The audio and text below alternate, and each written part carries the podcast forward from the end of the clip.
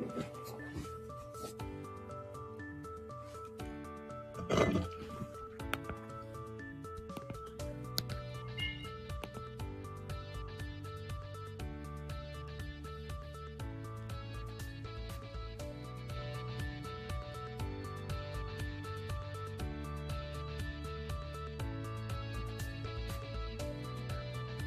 うございます。日曜日の朝、え、担当の、朝担当じゃなかったですね。寝起きがバレバレな感じですけれども、はい、日曜担当有事です。えー、まあ寝起きって言ってもですね、今日僕7時ぐらいに起きて、あの、今まで、えー、ぐうたらしておりましたけれども、えー、なので、誰とも喋っていないので声が低いです。はい。だいぶこのね、ローな、あの、出しに慣れてきた方もいらっしゃるんじゃないかななんて思うんですけども、えー、今日もこんな感じで、ローな感じでですね、日曜の朝スタートしたいと思います。えーとですね、あの、昨日のね、ホネララライブ、えー、ご覧いただいた方も結構いらっしゃるんじゃないかななんて思うんですけれども、だいぶ刺激的な話というかね、あの、本当世界の変わり目に我々が生きている感をすごい、えー、感じられた、えー、配信会だったんじゃないかななんて思うんですけれども、でも本当にこれ狙ってないんですけどね、偶然、本当偶然で、えー、季節して、えー、おとといか、の夜も財のテーマね、の配信だったし、昨日も財、まあ、正確には財じゃないのかもしれませんけども、えー、の配信だったので、なんか2連チャンだったなっていう、全く違うアプローチからですけどね、なんか財の話をしたなっていう感じでございました。はい。で、まあ今日の雑談なんですけど、2トピックありまして、1つ目は、えっ、ー、と、えー、最近ね、感動したお話のシェアを1つしたいなっていうのと、えー、もう一回はですね、あ、そうそう。前半と後半のガラリと変わる感じ楽しかったですね。そうですよね。僕もね、あの、後半はだいぶ、はい、楽しかったです。いや、もちろん前半もね、刺激がいっぱいだったんですけども、後半は、あの、リアクションがこうも変わるのかっていうところがね、面白かったですね。で、えっ、ー、とですね、前半戦は、えー、その感動のシェア体験をちょっとお話をしたいなと思います。で、後半が、えっ、ー、と、自己分析の重要性みたいなものをですね、ちょっと改めてシェアしたいなと思うので、えー、そのあたりをですね、今日は前半後半に分けてちょっと喋りまして、でその後にいつも通りの、えー、運気予報の話と、最後選手のお話をして締めたいと思います。お付き合いください。はい。でですね、まず、えー、その1本目なんですけれども、ついこの間ね、僕ちょっと1週間ぐらい西の方に行っておりまして、まあ、具体的には福岡ですね、博多と糸島と、え、ー、と、博多にまた戻りまして、でその後に、えっ、ー、と、広島にちょっとね、2泊ぐらいしてたんですけれども、はい。それで、あの、何を感動したかというと、これね、インスタのストーリーズかなんかには上げたので、もしかするとね、見た方もいらっしゃるのかななんて思ったんですけど、博多で滞在していたホテルで、ちょっとね、多分もう今、もう皆さんご存知だと思いますけども、インバウンドとか、まあ結構人が移動してることもあって、最近いろんなところがまあ混むようになってきた。うん。まあ新幹線とか飛行機とかもそうなので、まあ多分ホテルもね、さもありなんていう感じなんですけれども、多分週末かなんか被ってたのかな。で、それですごい混んでたんです。あの、あの、あ、糸島の写真が美しかったです。ありがとうございます。そう、それでですね。で、朝食会場が混んでいて、で、まあ、あの、比較的席間もゆったりしているとこだったので、まあ、混むやろうなと思ったら本当に混んでたんですけども、あの、そこが素晴らしかったのは、まあ、いわゆるその、なんていうんですかね、行列がブワーってこうね、できてるんじゃなくて、なんか皆さん席に座って、あ、席っていうのはその入り口の前にあるなんかラウンジャーみたいなやつとか、なんかあの、プフみたいなのとか、こうソファーっぽいやつとか、ハイスールがこうまばらにこうね、並んでるんですけれども、そこにこうなんとなくランダムで、順番通りっていうようななんかランダムで座って、で、こう皆さん順番待ってるような、まあ、ゆったりした感じだったんですよ。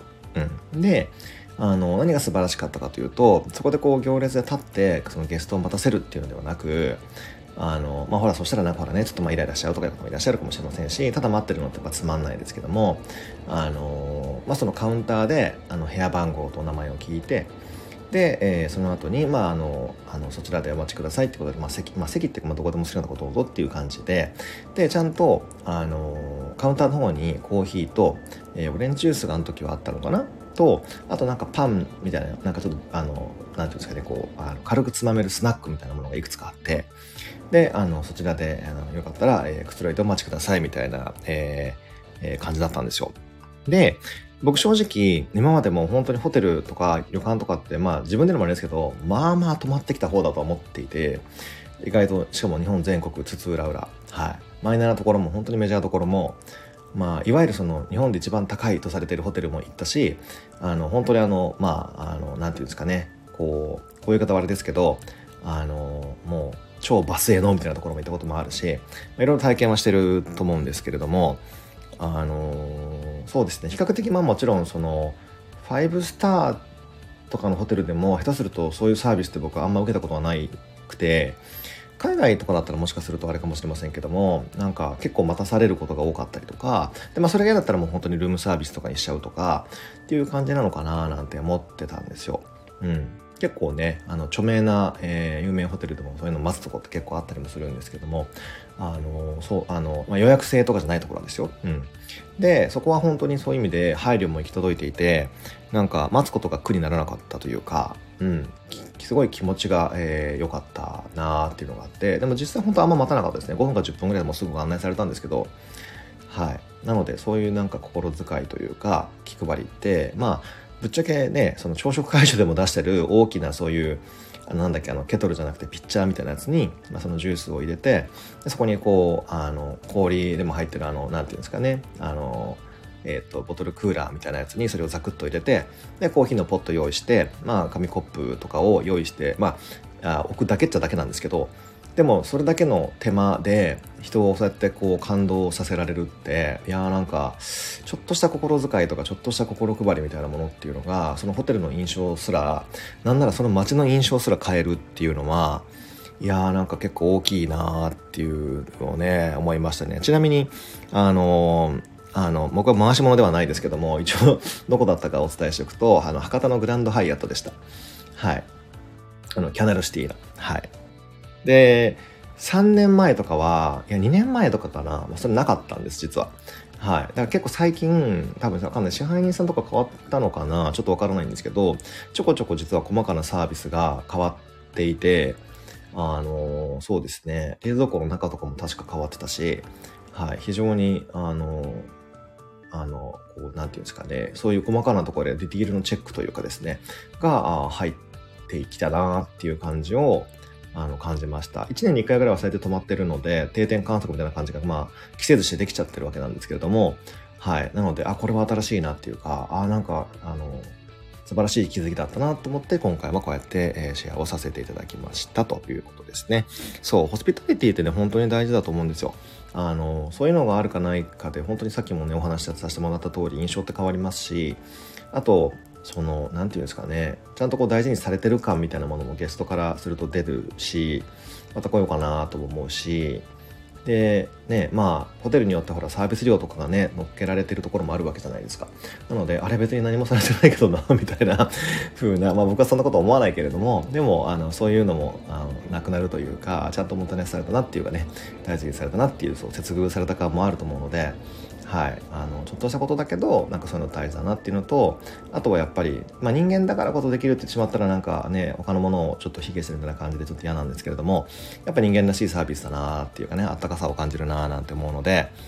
はい。あのー、そういうのって感じることも大事だしで何がいいかってそれを感じて人たちがこうやってまた広めてああじゃあうちもやろっかなとかあなんか意識しよっかなってなることでまたそのなんか幸せの連鎖みたいなものがねこう広がっていくような気がするのであの本当に一時が、ね、本当はちょっと使い方が違いますけど一時が万事っていうかなんかちょっとしたことがその大きな連鎖になって波紋になって連鎖になってなんかいろんな人の意識を変えていくっていういや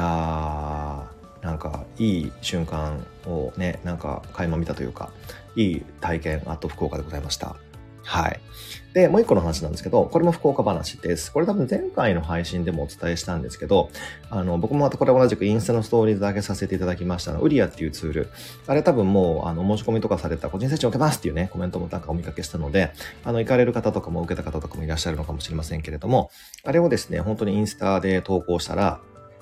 うんと、本当開発者の方たちからご連絡をいただけて、あの、ご紹介ありがとうございますという話で、で、あの福岡滞在最終日ですね。あの、時間がちょっとあったので受けてきたんです。うん。あの、まあ、受けたっていうか、まあ、雑談みたいな感じで、まあ、僕もちょっと星の話しながら、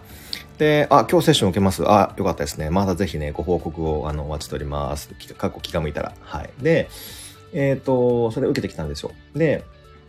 何があったかというと、うん、何があったかというか、まあもちろんその、ホームページで見られる方ね、チェックできる方は、我々だいぶ細かい、えー、内容が出ていて、こんなに細かいとこまで無料で出してええんや、すげえな、みたいな、ちょっと感動を覚えたりとかして、いやー素晴らしいなーと思ったんですけれども、まあ僕いつも小原さんの普段、えっ、ー、と、星とかでね、その自分のこととか周りのこととか、まあクライアントさんのこととかもろもろを出しているので、あのもちろん自分たちのその自己分析であるとか、まあ、社会だったり流れっていうのは当然分析しているし、まあ、見ているつもりなんですけれども全く違う観点全く違う視点で、まあ、違う、まあえーと、メソッドっていうんですかね。であえて見てもらうと本当にあのあのなんていうんですかね。新しいまた自分の側面がね見れたりして非常に有意義だったし面白かったし何よりあのすごい勇気づけられるというかね、まあ背中を押されるなーっていう、だからある意味そういう自己分析ツールの持ってる副副作用というか、あのまあいい意味での効能というかね、あの自分をちゃんと肯定でできるそれのなんか後押しになるっていうね側面がすごくあるなっていうのをまた改めてまあ確認しましたっていう感じですね。で、これ実はね、面白かったのが、これも多分インスタとかでお話したような気もするんですけれども、いや違うホームページかな？いや違うブログなんかでも言ったのかな？あ、ブログで書いたんですね。あの、ブログで公開されているところだけじゃなくて、実際セッションを申し込みして受けると、あそこでは実は表示されていないことがあって、それも教えてくれたりするんですよ。で、えっ、とですね、僕の場合はそれは何だったかって言ったら、僕は、あの、なんだっけ、えっ、とね、え特殊スキル僕はホームページで検索するとお持ちの特殊スキルはなしっていう風になってたんですね。で他の方たち結構あったみたいだったからあ結構あるないって結構あるんやなーっていうことを僕も思っていてまあホームページにはですねあるから良くてないから悪いってわけではございませんっていう風には書かれたから別になんかそれで優劣とか考えなくていいよってことを書かれてたんですけど、まあ、僕も別にそういう風なリアクションは全くないですがあのまあない人もいるんやなでもある人どんな感じなのかなでぼーって思ってたらなんとあのー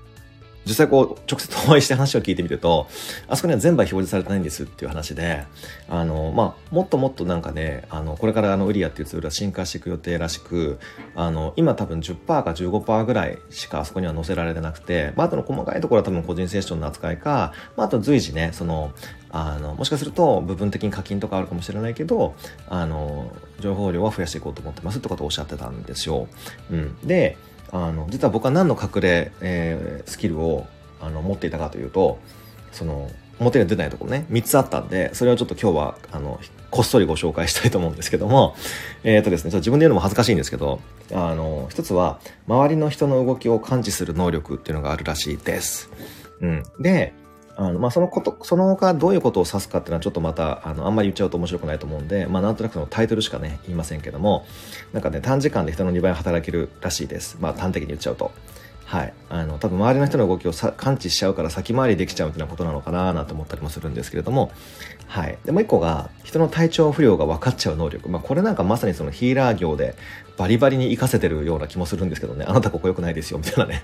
はい。ような気はしますけども、はい。なので、でも裏、裏を返せば、体調不良が分かっちゃうっていうことは、まあ、エンパスみたいな感じで、多少受けちゃうみたいなところもあるみたいなので、だから自分の浄化とか、あとちゃんとニュートラルな状況に自分の体を戻すことが大事だよ、みたいなことはおっしゃっていただきました。はい。で、もう一個は、これがね、一番僕ちょっと面白かったんですけど、あのですね、天使の心を持つ能力っていうのがあって、はい。なんかね、存在するだけで価値があって自分を全肯定しろみたいなことも書いてあって、いやいやっていうね。いやいやっていう。なんかまあでも、あの、はい。すごいね、繊細らしいです。繊細で、なんか、あの、ガラスのハートらしいです。僕はそんなつもりはあんまりない。まあ繊細は否定しないですけど、意外と、なんだろうな、あの、はい。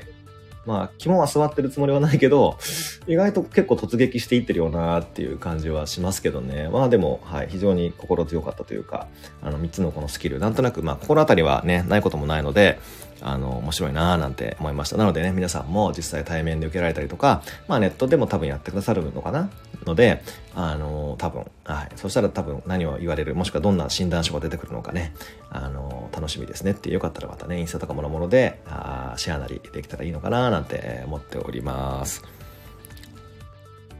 そう。なのでですね、本当に、そう、ね、さっきも自分の肯定するっていうことをちょっと僕言いましたけども、何が僕一番嬉しかったっていうか良かったかって言いますと、あの、ゆうじさんは、なんだっけ、他の人が100分の100っていう体力があるとすると、あの、確かね、これ言っちゃっていいのかなあの、勇者とかっていうのを多分皆さん基本モードに持ってる方は多分100分の100とかパワーが、ね、すごくあるらしいんですけども僕は多分あんま体力がないってあのそんなに100分の多分20とか30ぐらいしかないみたいなことを多分おっしゃっていただいてあのー、それを、極端に言うとなんか他のそのスキルでちょっと補ってるというか多分ブースト効かして頑張ってるだけで無尽蔵のパワーがあるわけではあのないんだよみたいな感じのことをおっしゃっていただいたんですよ。なのであそうかと、だから結構普段ガツガツやって頑張ってるけどあんまりなんかそれって結構自分の中での通常モードじゃなかったんだなっていう常にだからもう本当常に5速6速にも入っちゃってる状態でなんなら僕あの風の時代を自分に最適化する方法かあの本でももうなんかねアシュラモードには戻らないみたいなことをなんか結構デカデカと書いてる気がするんですけどいやでも意外となんか戻りつつあったいやまあ一番ピーク時ほどではないですけどあの意外とそれでもまあまあ自分にいろいろ課してるなってことを改めてそれで気づかせていただきましてそうなので、まあ、基本はお昼寝してなんかくっちゃにくっちゃにしてなんかね気が向いた時だけないし自分にしかできないのが来た時だけバシッてやるみたいなのでいいんですよみたいなことを言っていただいていやもう目から鱗晴天の霹靂みたいなねもうそんな感じですよ。なのでこれからはね徐々にそういうモードにシフト、えー、ダウンというかね、まあ、シフトを戻していこうと、あのー、思いますというかはい、非常に、えー、思い思った次第です。はい。そうなんですよ。いやすごくね、なんか、あの、確かに僕星で見ても、でも自分で言うのもそうなんですけど、あの、そういう系なんですよ。穏やか、穏やかっていうか、のんびりって感じで、あんまりそんな多動な感じではないけど、なんとなく多分多動な感じに、アクセルね、こうシフトをかなりアップして入れてたんだと思うんですよ。だからもうギアもすり減りまくりで、みたいな感じ、まあ、だったと思うんですけどそれをまあね近年本当ベルクさんであるとかもう各ゴッドハンドの皆様のおかげさまさまでですねはい戻してきて、まあ、今に至ってるわけなんですけどなのでもうね二の鉄三の鉄を踏まないようにあのー、もうちょっとね、えー、省エネモードというかギアをダウンしていきたいなっていうのを改めてね福岡博多でも、えー、その何て言うんですかねオラクルたちに言われたっていうねそういう出来事がありましたというシェアでした。なので、えー、皆さんもそういうツールを使ってですね客観的にこうあのー、自分を見てえー、自分の調整を図るっていうのはねすごい大事なんじゃないかななんて思いますこんな感じで自分が持ってる自分像って意外と自分でもよく分かってなかったりとか本質ちょっとずれたりとかってことって結構あるような気もするのであの人に見てもらうとかねなんかそのツールを使って診断するってそういう客観的な視点と、まあ、一つの自分の主観と、まあ、両方ね保管していけば、えー、いい感じでね自分と相思相愛になれるんでは、えー、なかろうかと、えー、思います。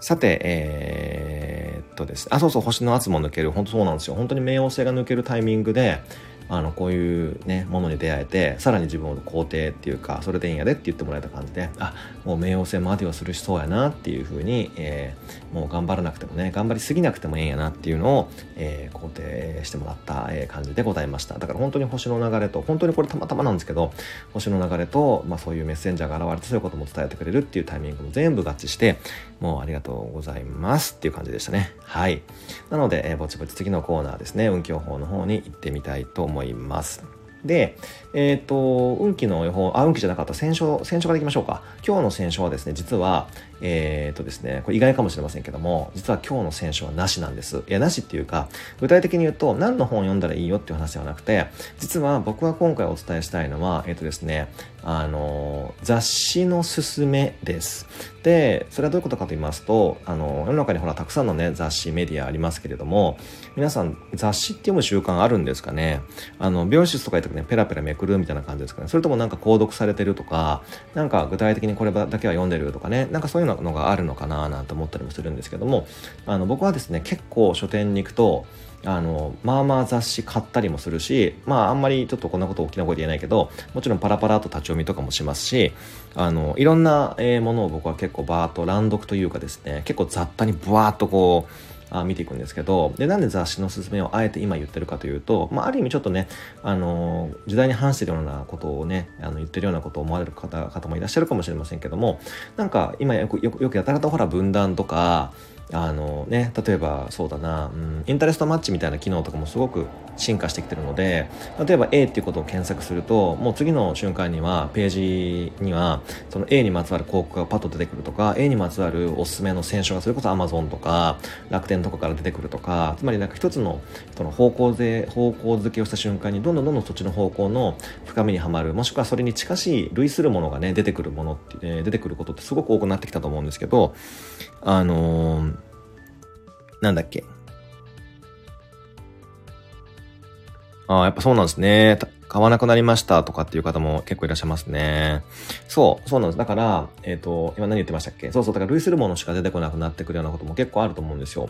なので、どっちかっていうと、まあ確かに自分が好きなものとかのね、情報はまあ積極的に摂取したくなるっていうのは皆さん多分普通に人間だからそうだ、そうなのかなと思うんですけど、だから全く自分が興味ないとか関係ないとか、もしくは、まあどうでも、まあどうでもいいって言い方あれですけど、まあ自分にとっては、自分はなんか門外観かな、みたいなところのものもペラパラめくってみると、あの、自分の分野でのえー、欲していたもしくは何かこう、えー、ブレイクスルーするためのヒント気づきみたいなものが全く多分野多領域から来ることもねあるでしょうしあの何、て言うんですかね新たな趣味とか興味が広がるかもしれないしあのもしくはさっきのウリアじゃないけど自分が知らなかった側面みたいなものを何かのそういう違う分野のね雑誌とかを見ることによってパッと気づいたりするかとすることもあるかもしれないしあの今は特に何て言うんですかねお羊座のシーズンが今すごい強いのでやっぱ何か始まりのバイブスが強く流れてる時ですから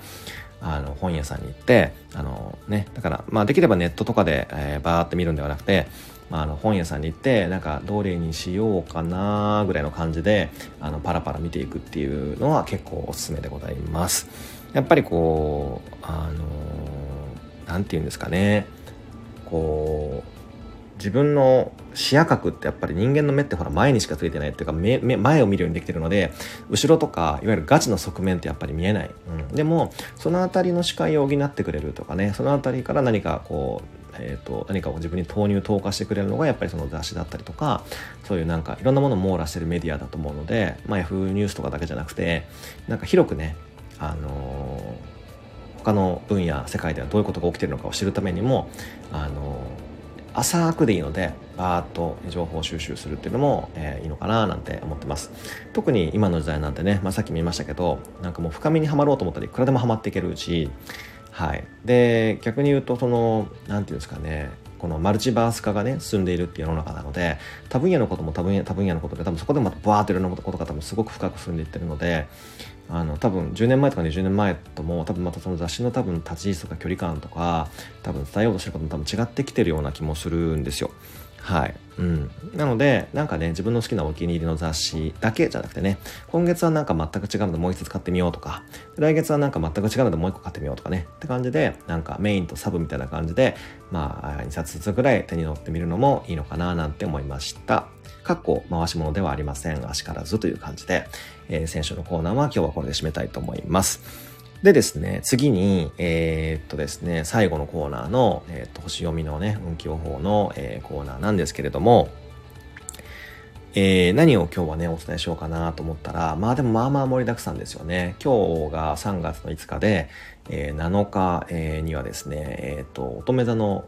満月と、えっ、と、土星が動くっていうのがねあ、ありました。これは結構本当に、えー、天体界の一大、えー、ページェントというか、かなり大きなイベントだと思います。本当にその直前にですね、あのー、あのー、こうやって配信することになりまして、で、しかも、あの、明日もね、YT ライブあるんですけれども、